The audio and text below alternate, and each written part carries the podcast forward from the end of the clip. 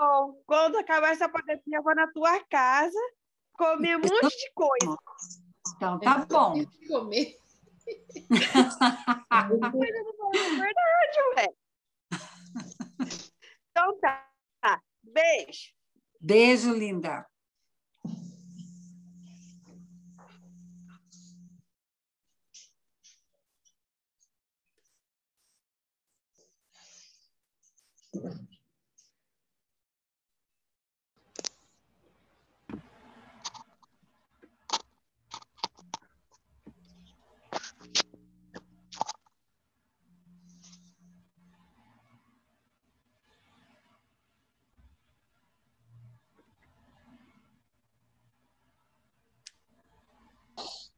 Tudo bem, Vanderlei? Boa noite. Boa noite. Boa noite.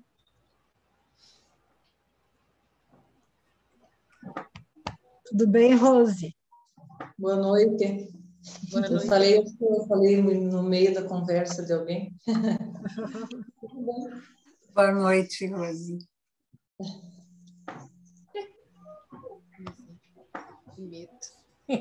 Boa noite. Olá, madame. Boa noite.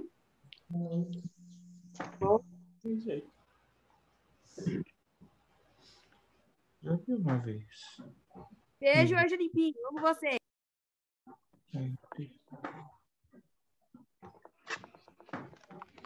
Boa noite. Boa noite. Oi, noite. Serginho. Sérgio.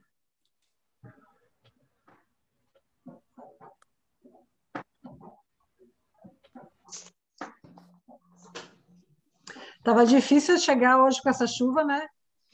Ah, bem, É, muito barro na estrada. É, tá difícil chegar no GK com essa chuva. hoje. Estava difícil hoje. Tem, tem, umas, tem umas coisas boas, né? De, de, de fazer os grupos pela internet, né? verdade. Oi, Eli. Olá, vocês, tudo bem? Tudo ótimo. Que bom. Tudo bem. Quer fazer a leitura, Rê? Sim. Então vamos lá, do livro Pílulas de Confiança, de Andrei Moreira, pelo Espírito Dias da Cruz. Capítulo 21, Entrega e Gratidão. A relação do homem com o Pai reveste-se de significativa particularidade. Encontrando-se tão próximo da fonte suprema, o homem clama por percebê-la, sentindo-se tão distante. É que as camadas de defesa do ego, na ilusão da materialidade, não permitem a percepção profunda do divino manancial, a não ser quando o homem desveste-se das exigências para aceitar as circunstâncias e a divina inspiração com aceitação e submissão. Para que o trigo se transforme em pão abençoado, é necessário morrer e renunciar a fim de conhecer o seu melhor destino. Para que a semente produza e frutifique, é essencial que conheça o peso do solo, que a enclausura, momentaneamente nutrindo-a de vida. Da mesma forma, para que o homem conheça intimamente a Deus, é preciso considerar que, perante a suprema sabedoria e inteligência, somente duas posturas internas são saudáveis de entrega ao Pai: a confiança e a gratidão. Ouvindo o próprio coração para além da emocionalidade superficial, o homem pode encontrar a divina inspiração para a sua vida e a orientação precisa para seus esforços e suas forças, através da intuição e da capacidade de captar e sentir a divina presença que vibra imanente em sua própria intimidade e natureza.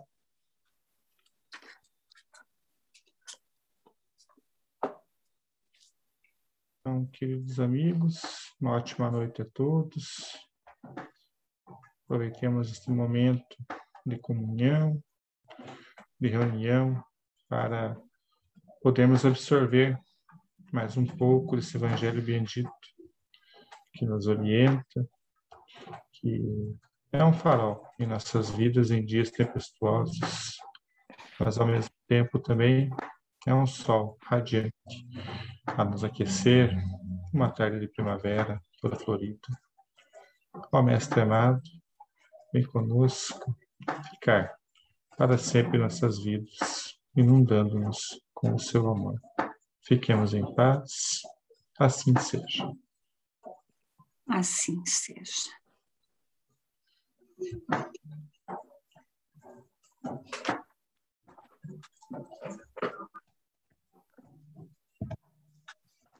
É aquele mesmo número. Bem, então, né, meus queridos? Que a espiritualidade bondosa do GECAF nos assista, fluidifique nossa água, é, adentre né, nossas, nossas casas, nos revigore com as boas vibrações. Então, esse é o momento né, de a gente colocar água para fluidificar, o momento de a gente, se, de a gente dar um tempinho né, nas nossas nossos afazeres mentais, principalmente, né, e dedicar esse espaço de tempo para rever algumas palavras do Cristo, é, trazer mais perto do nosso coração, né? Então, hoje nós temos aí algumas pessoas que é pela primeira vez que estão no grupo, né? Eu acho, se eu não estou errada, se eu não estou errada, parece-me que a Maria Helena é a primeira vez, né, Maria Helena? É. Sim, é a primeira vez hoje. Seja muito bem-vinda. Obrigada. É, mais alguém é a primeira vez?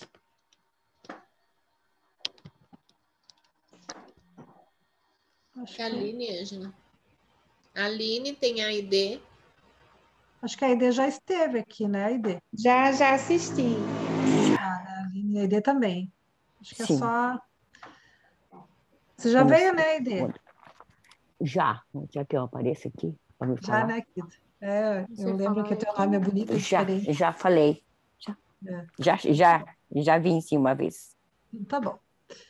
A Natácia também já veio, a Adriana. A Adriana é você bonitona do cabelo comprido, né?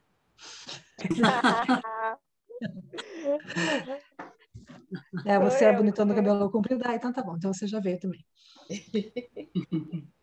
Então, é, então a, a Maria Helena, nós vamos contar para você que esse grupo se reúne, a gente lê o Evangelho segundo o Espiritismo e vai em, tipo gotas, gotas de, sabe a gota de goteira? Pinguinho assim, é assim que vai, sabe? Então a gente vai bem devagarzinho, né? Para fazer assim uma né, uma aproximação mesmo, né, com as coisas do dia da gente. É um momento de a gente refletir né, na vida, refletir no sentido da nossa vida, o sentido de estarmos aqui. E, e essa análise, né, a gente traz aí é, as reflexões dos, do mundo espiritual, né, dos espíritos, como eles trazem no livro, como eles trazem nas outras obras, e a gente vai conversando. Não é palestra, sabe? É, então é aberto, as pessoas vão comentando junto, cada um vai falando, a gente vai construindo. É, normalmente tem uma pessoa que fica mediando, né? Eu medio, às vezes a Neuza, né? sempre tem uma pessoa que vai mediando, mas não é assim uma condução, né? É, é um grupo que vai se construindo junto. A gente tem alguns combinados, sabe, Marilena, nesse grupo. Você gosta de combinados? Então, primeiro É bom, é combinado, bom. É bom, né? Primeiro combinado assim é que a gente está sendo gravado, né? Então a gente, Aham. né, pede permissão aí para as pessoas porque a gente vai postar depois esse áudio aí, fica um podcast e a gente posta no grupo. É, o segundo é que a gente vai sempre respeitar né, a opinião das pessoas, né? Não existe aqui é, dono da verdade. Então a gente só vai construindo. As pessoas falam, né, não criamos polêmicas. É, o outro combinado é que a gente tem lição de casa, que depois a Neuza vai explicar. Toda semana a gente tem uma lição de casa. E o terceiro combinado é que a gente muda teu nome. Você deixa? Deixo, tranquila. Eu acho essas pessoas tão vazias, né? A gente fala assim. No começo, cara tudo dura, fica, né? Cara dura, né? As pessoas deixam. Então, Maria Helena, a gente vai no 3 contar como é que vai ficar teu sobrenome, sabe? Na verdade, a gente vai mudar teu sobrenome, tá? Então, as pessoas vão abrir o áudio aí e no 3 a gente vai te contar teu novo sobrenome. Então, lá. Um, dois, três. Linda! Linda! gostei, gostei. Obrigada. Seja muito bem-vinda a esse grupo de gente linda. Tava faltando só você. Só mais uma. Mais uma.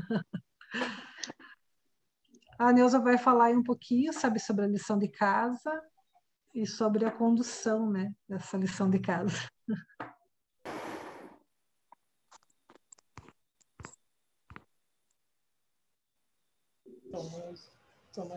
Você fez? Boa noite a todos. É, a Maria Helena, você já ouviu falar em visualização terapêutica? É, é assim, eu busquei essa semana, eu conversei, a- até esqueci o, o nome da pessoa que eu conversei. Então tá tudo sendo uma descoberta para mim, sabe? Que bom para nós também, né? Todo dia é uma descoberta, na verdade. Mas a visualização terapêutica, ela nós sempre colocamos que ela não é da doutrina espírita, mas ela foi trazida para a doutrina pela mentora espiritual de Divaldo Pereira Franco, Joana de Ângeles, já ouviu falar, né? Então, se tiver alguma dúvida, assim, depois você procura na internet, tem muitas visualizações terapêuticas de Divaldo Pereira Franco, é, trazido por Joana de Anjos. Ele, elas são assim um pouco mais demoradinhas. A gente procura fazer uma mais rapidinha, mais breve, para ter um, um aproveitamento melhor do Evangelho, do estudo do Evangelho, né?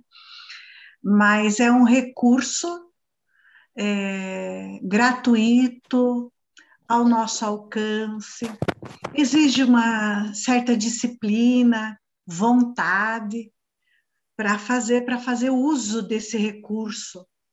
É, ela vai trazer efeitos benéficos e curativos, principalmente na questão da ansiedade, que tem se feito muito presente nos dias atuais, né? Até porque é, nós somos tão agitados, tão ligados no automático, que acabamos respirando somente até o peito, né? Respiramos curtinho, e isso acaba gerando muitas tensões ou é, agravando as tensões, principalmente na parte do, do, do pescoço, dos ombros, enfim, cada um tem aí as suas dores, dores, tensões do dia a dia. A visualização terapêutica, como a, a gente pode ter uma ideia só na palavra, né? É, visualizar lembra olhar. Então, é, é uma criação de um quadro mental. Ela vem acompanhada da troca completa do ar. Então, você vai inspirar pelas narinas, imaginando de 1 a 4, vai reter por alguns segundinhos essa respiração e vai expirar, imaginando de 1 a 6, 1 a 8, conforme a sua capacidade respiratória. Né? Então, não se deve forçar para não sentir tontura e não é necessário fazer nenhum ruído quando vai expirar entre os lábios, tá certo? Então, é uma respiração com alguma prática de yoga, né? Essa respiração da yoga e essa troca completa do ar. Quando nós não conseguimos ter essa disciplina ou esse tempo para fazer uma visualização terapêutica diariamente, façamos esse exercício respiratório, e isso já vai garantir uma ótima qualidade de sono e já muda, muda a nossa vibração, o fato de fazer cinco vezes antes de dormir, respirar profundo e lentamente expirar. Você já muda teu padrão vibratório, você já se acalma, você já destensiona, né?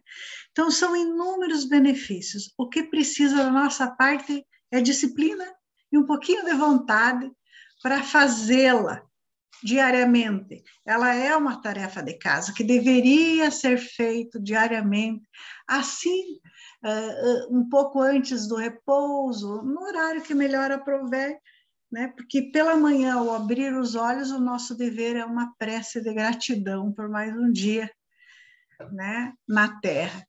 E ao encerrar o dia, procurar então lembrar tudo que de bom tivemos e fazer uma visualização, né? Então, a postura mais confortável que o, a cadeira, o banco, o sofá a cama permita aí onde vocês estejam, né? Com as mãos sobre as pernas, as pernas de preferência soltinhas, com os pés paralelos, e os olhos levemente fechados. Não os aperte, apenas feche-os levemente. E agora, então, começa esse exercício de respiração. Essa troca completa do ar. Inspire. Expire. Sinta esse ar entrando, inflando os pulmões. Sinta na expiração esse ar mais quentinho saindo. Sinta-se bem. Perceba o seu ritmo cardíaco.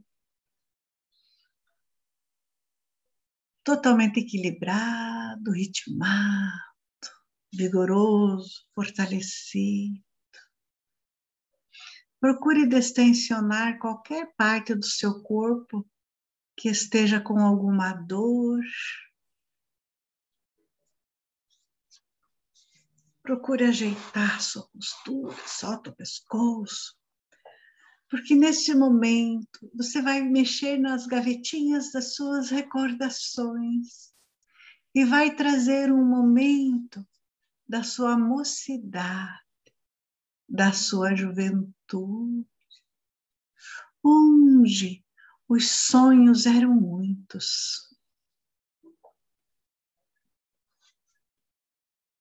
a sua expectativa de felicidade, o seu desejo de sucesso, de conquistas,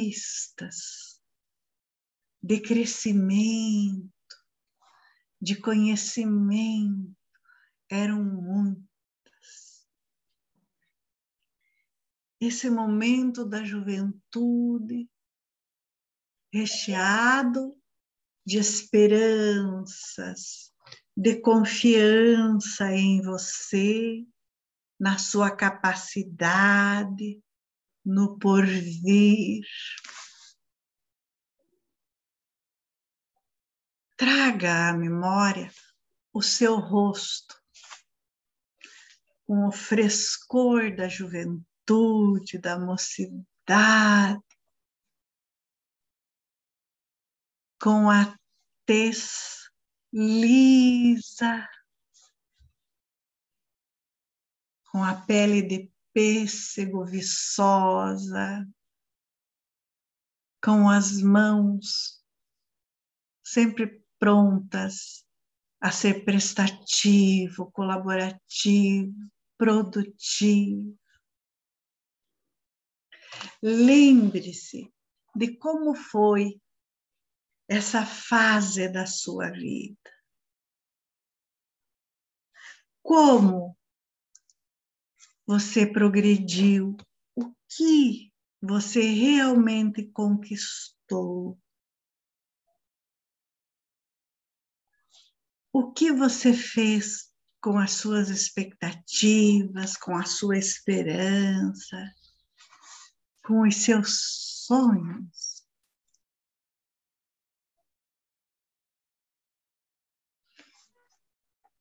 Lembre-se daquela alegria jovial, daquela disposição.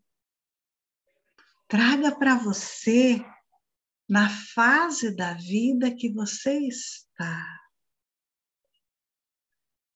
traga o frescor da juventude, a saúde, a esperança,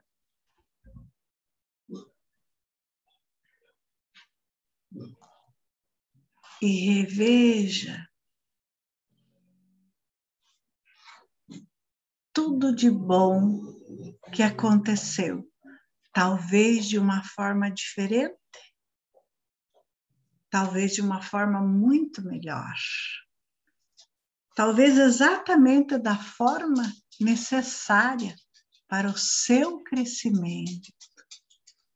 Mas traga toda a saúde, todo frescor, todo vigor e a alegria para dentro de você. Some a tudo isso gratidão pela pessoa que você se tornou, pela pessoa que você é neste momento. Envolva-se nesse sentimento de gratidão por todas as lições que a vida te proporcionou e pela fortaleza que você é hoje. Um ser mais completo.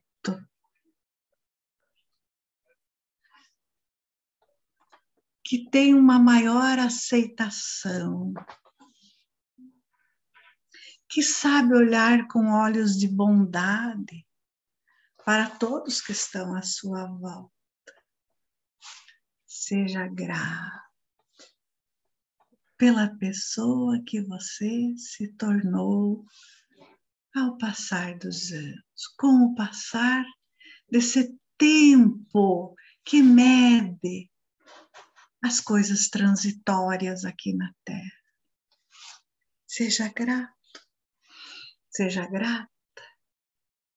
Deixe esse sentimento tomar conta de você. Inspire mais uma vez, profunda e lentamente. E a seu tempo, abra os olhos para voltar ao ambiente do Evangelho.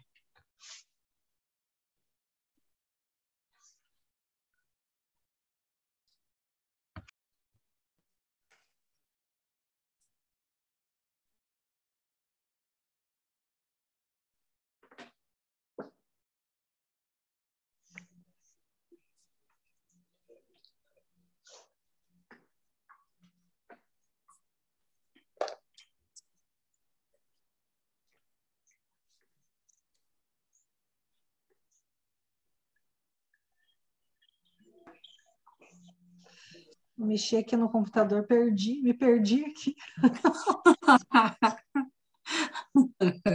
ah, meu Deus do céu. Muito bem, pessoal. Então, bem-vindo, Tom Thomas. Oi, Simone. É, Naná.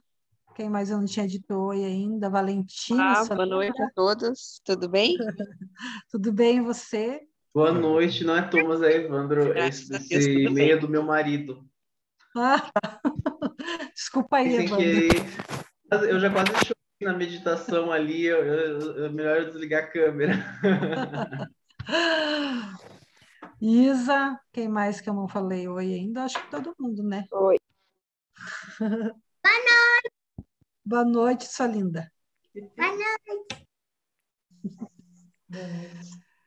Muito Boa bem, noite a meus todos. Boa noite. Boa noite. Eu só não vou colocar em vídeo porque eu tô na UTI para variar. Então, então eu vou participar só como ouvinte, na verdade. Tá bom, querida. Ok. A gente já conversou, né, no outro grupo. Isso, aham. O João também não tinha dito oi para você, né, João? Então, acho que eu entendi isso para todo mundo agora. Tudo bem, João? Tudo, graças a Deus. Ótimo. Pessoal, não sei se vocês acreditam, mas acreditem, a gente acabou o capítulo 9. Vocês acreditam nisso? A gente acabou o capítulo 9. Dá pra, tá, a gente ficou, acho que aí, sei lá quanto tempo nesse capítulo. Acho que o ano, ano passado inteiro, né? da pandemia. Então, nós estamos começando o capítulo 10. Eu vou pôr a data, até ponho aí no evangelho de vocês a data para a gente ver quando que a gente vai acabar esse capítulo. Capítulo 10 do evangelho, nós estamos começando. No dia 6, né? 6 do 5 de 2021. Então, a gente vai começar bem no comecinho, né? Vou começar aí pelo título. Então, é, o título é Bem-aventurados os que são misericordiosos. A gente já meio que definiu algumas vezes aí, né, nas outras, nos outros capítulos, o que significa bem-aventurados. Quem lembra?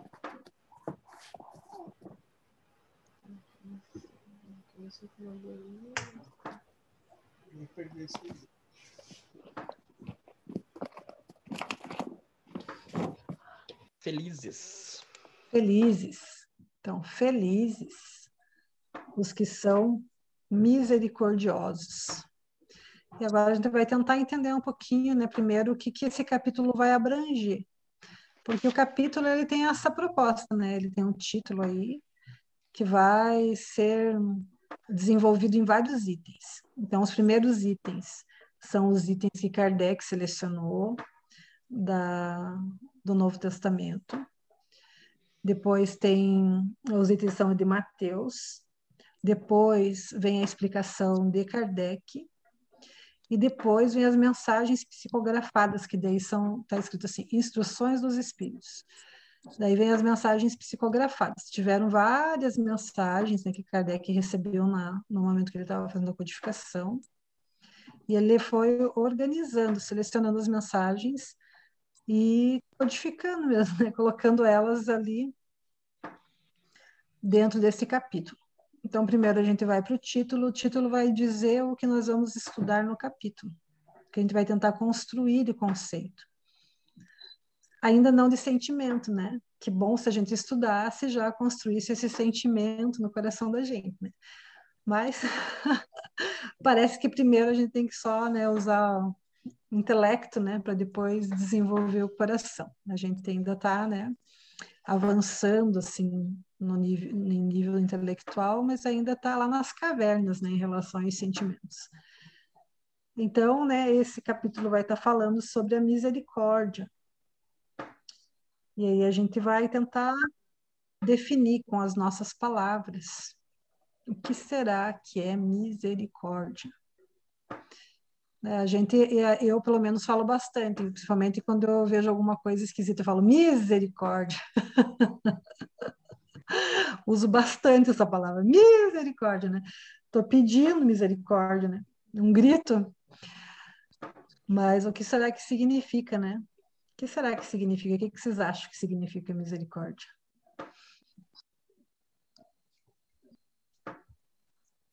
Tem uma definição, tá? Eu vou trazer Posso uma falar? definição. Pode, só deixa Pode eu falar. falar. Eu vou trazer uma definição que tem aí no, no, no, no dicionário. Daí depois a Neuza fala, e daí depois vocês, com essa fala, aí vocês vão também tentando ver o que, que, que vocês pensam a respeito da palavra, tá? Ó, é uma palavra do latim, mise, miserere, que quer dizer compaixão. mais cordes, que quer dizer coração. Então, seria um coração compadecido. Né? A compaixão com o coração, coração compadecido. Essa é, é a definição que tem no Evangelho. Fala aí, Neuza. É que eu gostei muito da quando um palestrante trouxe, eu adaptei para mim, né? Eu catei, né? Que é bom. Então que misericordiosos, daí seria né? A gente fa a gente vulgariza os ensinamentos, né? A verdade é essa. Eu falo muito misericórdia também, misericórdia, mas é, por quê? Porque a gente só usa ali na racionalidade sem sentimento, porque quando nós somos misericordiosos quando colocamos o nosso coração na miséria do outro. Né? Quando você falou, é um coração com compaixão. Então, é pegar esse coração compassivo para olhar a miséria alheia. E essa, e essa miséria daí, né, eu vou deixar que outros falem. que miséria será que a gente tinha que olhar com o coração? O que, que vocês acham?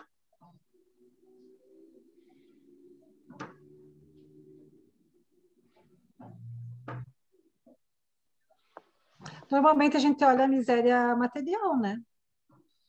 A gente vê né, uma pessoa é, passando fome, né? E, e fica compadecido. Pensa, Poxa, né, não deveria faltar comida para ninguém, né? Vê uma pessoa na chuva agora, né? Tipo, agora, hoje, né? Dormindo na rua. A gente fica com o coração compadecido. Puxa, não deveria faltar abrigo para ninguém, né? Tem outras misérias? O que vocês acham? Existem outras misérias? Quais seriam será? Miséria espiritual, né? A miséria de miséria de, de virtudes, né? É, não, bens materiais não, não importa, né? às vezes os bens materiais não é o, né, não é o problema da pessoa, né, da gente mesmo, da gente, ou do ser humano. É, o que o que mais a misericórdia maior, né, que Deus tem com a gente, Jesus, Deus, a espiritualidade é a miséria moral, né? Porque é o que é o que é mais gritante, vamos dizer assim. Miséria moral.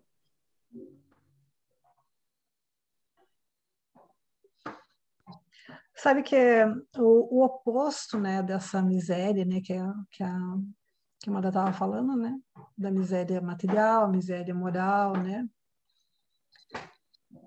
é, o oposto da, da misericórdia, o que, que vocês acham que é?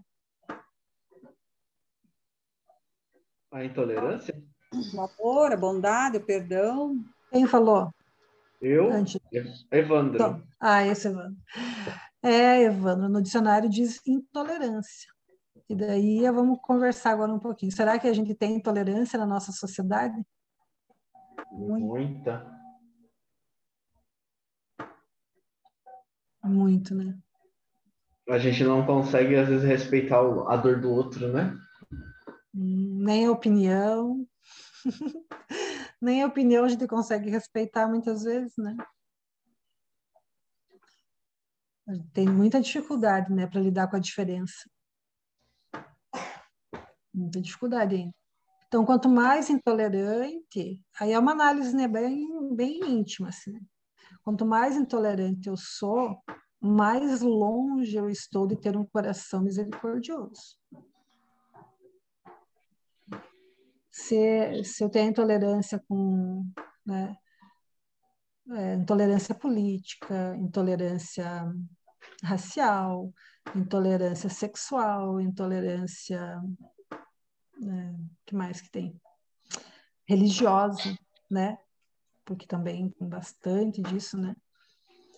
Então, na medida que eu tenho intolerância nas diferentes manifestações da humanidade, mais longe está meu coração da misericórdia. E é bom para a gente avaliar, né? E a gente pega esse olho um pouquinho. Será que eu estou conseguindo, né, ser o feliz, é, tentar, né, colocar essa felicidade de um coração misericordioso né, na vida? E o que tem me afastado, né?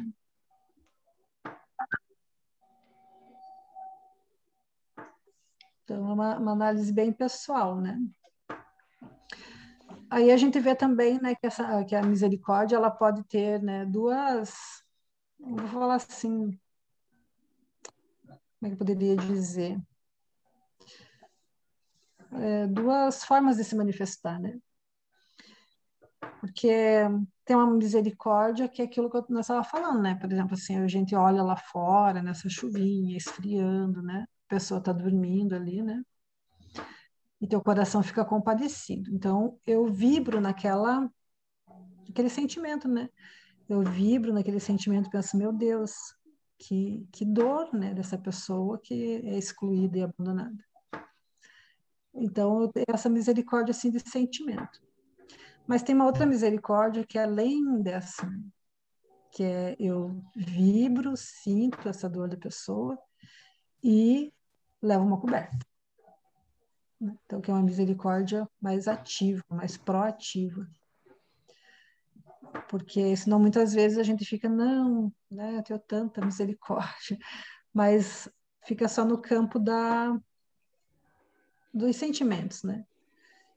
E, e a proposta, né, talvez, do Cristo seja as, essa amplitude da misericórdia. Né?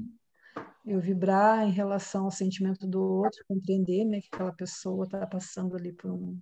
Isso em todos os níveis, né? materiais e morais, passando por aquela dificuldade.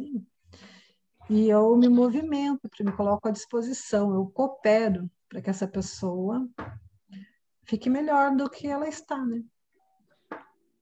eu tento de alguma maneira ser útil na vida dessa pessoa.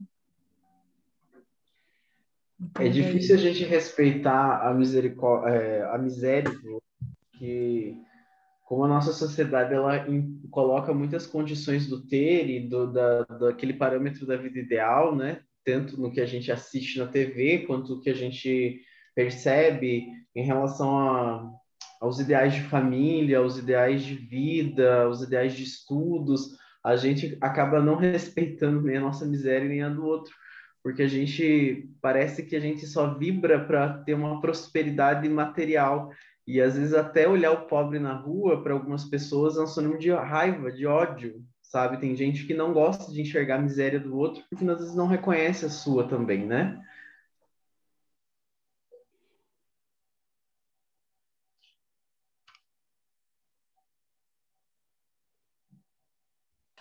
É bem isso, né, Evandro? E também tem essa coisa, né? Porque daí quando eu enxergo, né, mexe, porque a gente tem, né, na nossa consciência, trazido dentro da consciência da gente o que é certo, o que é errado e as leis divinas.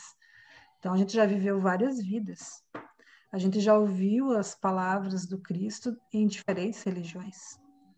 A gente já vivenciou, né, essa mudança, né, de de conduta humana, de quantos, quantas vidas a gente já viveu isso, já experienciou tanta, tanta coisa. Então, na hora que eu vejo né, uma miséria, é, como você colocou, né, Evandro, aquilo né, mexe dentro das minhas recordações e me, me impulsiona a tomar uma atitude. Só que o que, que impede? Que daí é a nossa chaga o egoísmo. Né? O que impede a gente de se movimentar é o egoísmo.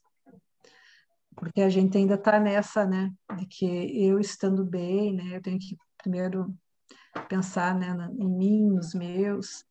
Então eu fico, eu travo, né, eu engesso. Não consigo me movimentar em, na direção do outro. Né? E a nossa cultura, né, como o Evandro estava falando, né, a nossa cultura é uma cultura da aparência. Então, qualquer, é, né, na cultura ocidental, né? A cultura ocidental é né, ter o celular mais moderno, ter, né, e mostrar também, né? não adianta só ter, tem que ter e mostrar. Então tem que mostrar, né, as coisas que a gente tem, tem que compartilhar. E, talvez, né, uma das grandes das grandes dificuldades da pandemia é essa, né, porque a gente não tem mais para quem mostrar as coisas. Não tem como sair de casa para mostrar. Daí tem que ficar colocando nas redes sociais tudo, né, até, né, até o que está comendo, tem que postar, e tem que, né, tem que mostrar, tem que mostrar, tem que mostrar tem que mostrar que está feliz, tem que mostrar né, que está tudo bem, tem que mostrar né, que você não envelhece, daí a gente usa, né, a gente passa de uma idade e não aceita, né? Não aceita que o tempo está passando, daí vai para os botox e é tudo a aparência, né? Vai ficando tudo nessa né, nesse ciclo, né? Ciclo sem fim, esse ciclo sem fim da de como se a vida fosse é, o corpo, as coisas, e vai se afastando da impermanência, que é tão, né, tão trazida e tão estudada nas filosofias orientais. Então, as pessoas, né, das filosofias orientais, eles trazem muito, né, sobre a impermanência. E o espiritismo também, né? Joana de Angelis fala assim, é, a única a única a única permanência a única certeza da a única permanência é a impermanência, se não me engano. É, a única permanência é a impermanência. tipo assim, não existe né, nada que permaneça. Tudo está em constante transformação, tudo está em constante mudança, em constante movimento. Agora a gente está aqui, amanhã pode ser que a gente não esteja mais. Então, a gente não consegue controlar não, não tem controle nenhum sobre, sobre os movimentos da vida. Então, a intolerância seria né, essa, esse oposto da misericórdia. E, e também, né, uma das coisas interessantes também para a gente pensar, né, dessa sociedade, assim, né, que é que é uma sociedade bastante capitalista, né, uma sociedade que nos leva para os consumos desnecessários, né? É, deem uma olhadinha, assim, sabe, na casa de vocês, onde vocês estão, e observem, assim, quantos itens que estão em volta da gente são imprescindíveis para a gente viver. Começa a olhar assim, né, em volta das coisas que a gente vai acumulando, né? Eu disse, meu Deus, né? Como a gente fica acumulando coisas, né? Desnecessárias. E muitas vezes colocando um juízo de valor em cima delas maior do que a própria sanidade, né? Às vezes enlouquece por coisas materiais.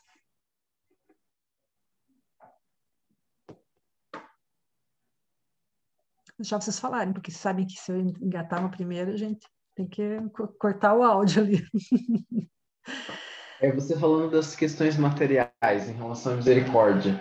Se a gente for pensar na nossa construção enquanto sociedade, a gente sente muitas aflições, às vezes, por é, alguns objetivos até materiais ou status de vida que a gente almeja, e dá uma frustração interna quando você pensa assim, eu queria estar com a minha vida melhor, ou eu queria ter comprado aquele carro, e a, e a, e a sociedade nos impondo ao ter, né? E se você for pensar isso enquanto miséria para um ser encarnado que às vezes se vê na ruína financeira. Então, é, a, você deu o exemplo do morador de rua. Imagina se para nós a gente tem uma aflição, às vezes, de não estar numa melhor condição material, imagina para o morador de rua que não tem uma casa, que não tem um lugar para dormir, um cobertor, como aquele espírito se depara com um sentimento de inferioridade dentro do nosso espaço social. Então a miséria, ela acaba sendo mais reforçada ainda, porque tem um fator externo, que é o ter, que eu não tenho, e também o sentimento de inferioridade, que as pessoas ao meu redor têm, eu também, e eu não consigo ter. Então, a misericórdia, ela, nesse momento, ela também está nessa empatia, né? Da gente começar a enxergar o universo do outro, não pelos meus olhos, mas enxergando o outro, também tentando entender como ele nos enxerga. É. E, a, e a, dessa fala ali do Evandro, gente, é uma coisa bem importante, né? Que ele fala assim, como os outros nos enxergam. Porque até na hora que eu estava lendo esse texto, eu fiquei pensando, né? Pensei, misericórdia. eu pensei assim, meu Deus, né? Quanta misericórdia né, eu já recebi das pessoas. Né? Quantas pessoas me olharam compadecidas? Quantas pessoas tiveram o coração voltado para mim, né? Começa aí pelo processo mesmo de, de é, reencarnação, né? Misericórdia divina deixando eu voltar para esse planeta para eu poder viver as experiências. Então começa, né, na, na misericórdia divina permitindo eu reencarnar, permitindo, né, eu ter um pai e uma mãe que me acolheram, depois quanto, né, quanto teve de devotamento dos meus pais para eu poder crescer, pra, quanto, né, de paciência, é, porque eu era uma criança bem boazinha, só que não. Quanto né, de, de, de, de paciência, né, dos, dos, pais, da, da mãe, né, para cuidar, dos irmãos para aguentar. Então, enquanto que é, a misericórdia é, uma, é de mão dupla, né? A gente oferece, né, mas a gente recebe também, né? a todo instante todo instante tem pessoas né, que se colocam na nossa miséria, na nossa miséria moral, muitas vezes, né? que olham para a gente com misericórdia pelas nossas misérias morais. E essa misericórdia, é, Angela, ela também ela antecede o próprio plano terreno, porque se a gente for pensar quantas desafinidades, agora a gente está numa semana caminhando para o Dia das Mães, mas quantas desafinidades encarnatórias que vêm, às vezes, por mazelas, situações que a gente fez ao próximo, e às vezes aquela pessoa que a gente humilhou lá no passado, ela no plano encarnatório, ela ainda fala assim: Eu acolho ele como meu filho. Deus Criador pode mandar ele como meu filho, porque eu aceito gerar ele no meu ventre. E daí, às vezes, a gente se sente em algum momento abandonado pela mãe ou pelo pai, mas se você for pensar, olha a misericórdia de carregar uma criança por nove meses, ainda que tenha, não tenha sido a melhor mãe ou melhor pai, mas nos colocou no plano terreno e aceitou esse desafio de, por às vezes, um desafeto de outra encarnação. É, isso mesmo, né? E isso, né, é muito forte, né? É muito forte, porque, veja, às vezes a gente fica exigindo aí, né, um, um amor, né? Um amor, assim, que, né, que se, se estenda né, aos nossos pés e a gente não enxerga, né? Os pequenos, pequenas vitórias diárias de muitas pessoas e aguentar as nossas chatices, né? Porque tem pessoas que têm muita paciência com a gente, né? tem muita, muita paciência com a gente durante dentro de casa, né? Principalmente no lar, né? No lar é o lugar mais desafiador os relacionamentos afetivos, né? Esses maridos. Nossa. é. A intolerância. Pode falar, Valentina, fala. Eu queria dizer que quando eu crescer, eu quero viajar no mundo e ajudar os moradores de rua. eu acho que você vai conseguir. Eu acho que você vai ser essa pessoa que vai ajudar muitas pessoas. Então, sabe, é, um, é só um termozinho, né, que a gente está conversando aí, né, só um, fazendo um desdobramento, né, de uma, de uma palavra, mas que traz muitas reflexões, que a gente não esqueça, sabe? Não esqueça que dentro da, da misericórdia tem essa mão dupla, né, tem essa via dupla aí, que a gente vai, né, aos poucos desenvolvendo essa virtude né? mas também vai recebendo diariamente né? a, a expressão dessa virtude das pessoas que convivem com a gente. Não sei se vocês já perceberam, né? Mas é, fora os, tem alguns casos que são né, bem é, patológicos, óbvio. Né? Então, mas tirando os casos patológicos, a maioria das pessoas elas se sensibilizam, né, diante de uma de uma cena, né, que mostra a fragilidade humana, diante de uma né, a gente está tá progredindo nesse sentido, a gente olha e já né, se, se balança. A gente não está conseguindo ainda ser proativo nesse sentimento, né? De sair da gente e à luta, né? Mas a gente já, já vê um progresso, né? Tem os casos patológicos, né? Que são aquelas pessoas, né, os psicopatas, né? Que se, né, que se for fazer uma análise, né? Nenhuma, nenhuma é, dor humana afeta. Nenhuma. Né? Ele vai poder assistir aí qualquer é, até foi feito um teste, né? Eles colocaram várias imagens assim com psicopatas e eles ficaram mapeando, né, para ver as reações. Poderia colocar as cenas mais absurdas, sem demonstração de reação, de empatia ou de compaixão, nenhuma. Então são os casos patológicos, né? É um extremo. Né? Então tem esse extremo, né? esse extremo de falta total de compaixão, né? E tem um outro extremo que, que é bem interessante, né? Porque eu, eu me lembrei disso que o Evandro fez a referência de das mães, que é, né, quando nasce o neném, né? Porque na hora que o bebezinho nasce, o corpo da mulher ele vai produzir tanto, mas tanto a ocitocina, é a ocitocina que fala, né, aquele hormônio que traz bem-estar, felicidade, essas coisas, produz tanto, mas dá uma enxurrada que faz a pessoa querer só cuidar do bebê.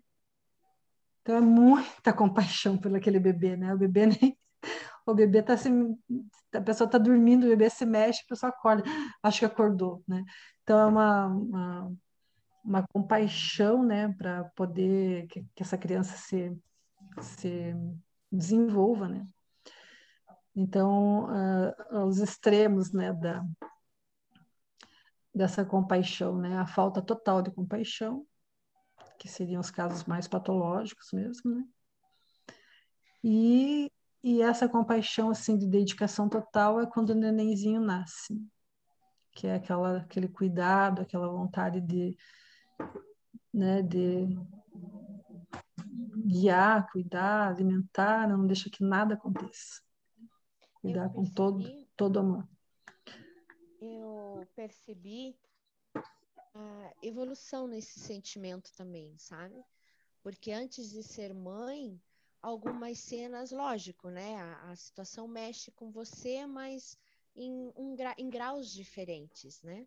Então, cenas de filme, hoje em dia, cenas de filmes, novelas, que envolvam criança, eles têm um impacto mais forte em mim hoje, por eu ser mãe, né, por eu remeter às vezes essas situações aos meus filhos, do que antes no passado. Então eu percebo que é um sentimento que a gente consegue evoluir, né? Porque de uma forma, você sente de uma forma, às vezes cria até um pré-julgamento por aquilo, mas se você realmente se compadecer, olhar diversos pontos de vistas, se colocar em diversas situações, né? É, você evolui, você muda o modo de pensar, o modo de sentir essa compaixão. Isso eu percebi comigo mesmo na minha experiência aqui na minha vida. Verdade, Marília. A gente, né, parece que tem uma frase, né? O Binho sempre fala nessa frase. É, só, só geme quem sente dor, né? E essa frase é muito verdadeira, né? E nesse sentido tem... do, que, do que a Maria falou, ela disse em relação à questão dela ter sido mãe. Então, parece que o sentimento de misericórdia, ele acaba necessitando de vir banhado com o amor. Porque, e o amor, ele é um, é um eu acho que é, assim, é difícil porque eles caminham muito próximos, esses, esses valores, né? A misericórdia e o amor. Mas o fato de você ter uma experiência física que te faça, às vezes, se posicionar como o outro faz você querer se, é, sentir um pouco mais a dor do outro, que é isso que ela falou do impacto, né? E eu, eu vejo, assim, que mais à frente eu acredito que vai entrar na, na, na terminologia ali das bem-aventuranças e vai falar em relação à ideia do pecado. É, uhum. Eu acredito que grandes igrejas assim cristãs e como todos nós acredito que em algum momento tivemos esse contato, a gente meio que era impulsionado com um certo medo. Eu preciso ser misericordioso, eu preciso uhum. perdoar, eu preciso é, ser uma pessoa boa. Mas esse preciso, ele vem muito numa ideia de, de regra, mas não de, de, de, o interno, não de amor, não daquilo que brota da tua essência e você se coloca no lugar do outro. Eu mesmo é, vivenciei muito tempo igrejas cristãs, hoje, enfim, tô, sou uma pessoa espírita, e eu vejo que muitas experiências eu tive que passar de situações às vezes difíceis para conseguir começar a olhar um pouquinho o outro com misericórdia, e daí eu tive que viver a miséria. É, isso aí. É por isso que, né, que, é, que a gente tem as reencarnações, né? Porque em cada reencarnação a gente vai estar vivendo uma experiência. Cada experiência né, vai fazendo o espírito adquirir né, valores morais. É isso que a gente vai fazer aqui, né? tornar o coração da gente misericordioso. Então, em cada vida a gente vai aprendendo, né? Um, uma, uma posição, né? Hoje mãe, amanhã pai, outra vez sem, sem ter a maternidade ou a paternidade, às vezes vai estar, né, viver uma vida religiosa, inclusa, cada um vai viver, cada vida a gente vai ter aí uma experiência, né, para ir desenvolvendo esse sentimento. Mas uma coisa que eu gostaria de conversar com vocês em três minutos, antes que acabe, é que uma das coisas que prejudica muito a gente desenvolver o sentimento da misericórdia é o julgamento. Então, sempre que eu estou olhando, julgando, né, eu estou me distanciando desse desenvolvimento da misericórdia. Então, é, menos julgamentos, mais, como é que eu tinha te falado? Mais curiosidade, né? Então, menos... eu gostaria de comentar sobre isso, porque é, eu, eu, eu acho que isso acontece muito no dia a dia, por exemplo, quando você vai doar alguma coisa, alguém vem te pedir no sinal, um dinheiro, uma coisa assim. E essa questão do julgamento ela é muito real, porque é ela que te faz ou doar ou não doar, né? Ou, ou dar a moeda, a esmola ou não dar. E, e uma coisa que o meu marido sempre me perguntou, nossa, Andrés, como é que você consegue fazer isso com tanta facilidade? E eu sempre falei para ele, quando você não julga, você consegue. Agora, quando você, a partir do momento em que você julga, você percebe o quanto é difícil, mesmo, quando, mesmo sem querer. Né? Se você jogou um pouquinho que foi, que você nem queria, você não consegue dar aquilo de coração, ou enfim. É, é muito forte isso. Isso mesmo, isso é muito forte. É muito forte. E a gente tem né, essa coisa assim, de estar sempre julgando, né? Julgando, condenando, sentenciando, né? Já faz tudo junto. E, e, a, e a, a sugestão, né?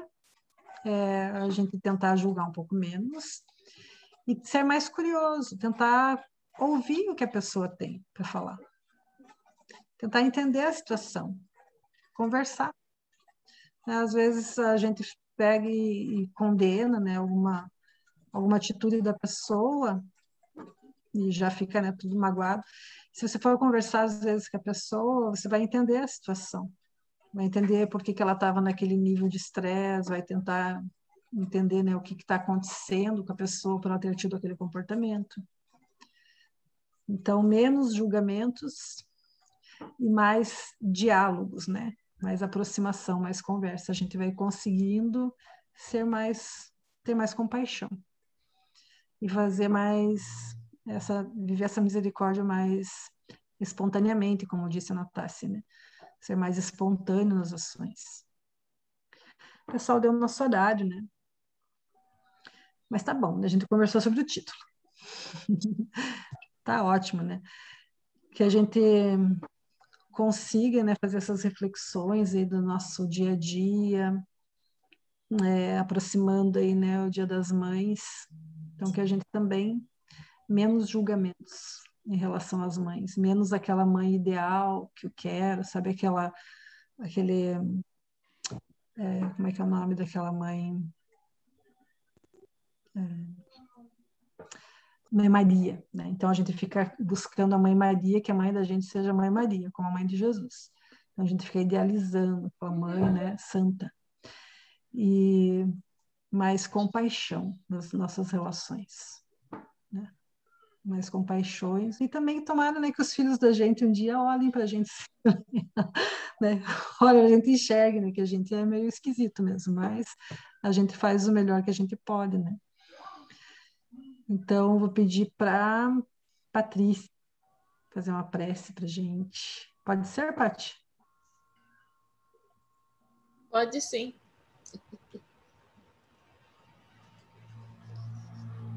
Então, vamos lá. Vamos agradecendo a Deus e a Jesus, a espiritualidade amiga do GECAF, por mais esse aprendizado desta noite, pela fluidificação de nossas águas e por tantas bênçãos que foram derramadas em cada lar, no lar de cada um de nós. E que possamos ter uma noite tranquila, cheia de paz, e que possamos tentar praticar mais a misericórdia em nossas vidas. E assim agradecido por nosso por tantas bênçãos, por tanta luz em nossos e esclarecimento, pedimos ao Pai que nos dê a condição de encerrarmos o nosso evangelho. Que assim seja. Que assim seja. Que assim seja. Um ótimo finalzinho de noite chuvosa. Excelente, né, gente? Para vocês também. Boa noite a todos. Fiquem com Deus. Fiquem com Deus. Muito bem-vindos aos que, aos Tchau, que estão aí tchau. pela primeira vez. Boa Até. noite. Boa noite. Tchau. Boa noite Tchau. Valentim. Boa noite a todos. Fiquem com Deus. Um beijo. Tchau, Simone. Fiquem com Deus. Um grande abraço, pessoal. Tchau, Vali. Tchau. Ali, linda. Tchau, Vali. Tchau. Tchau, Mar. Ó, Querida. é um sorriso seu aí, hein? tava difícil, hein? Tchau, querida. Boa noite. Boa noite. Boa noite.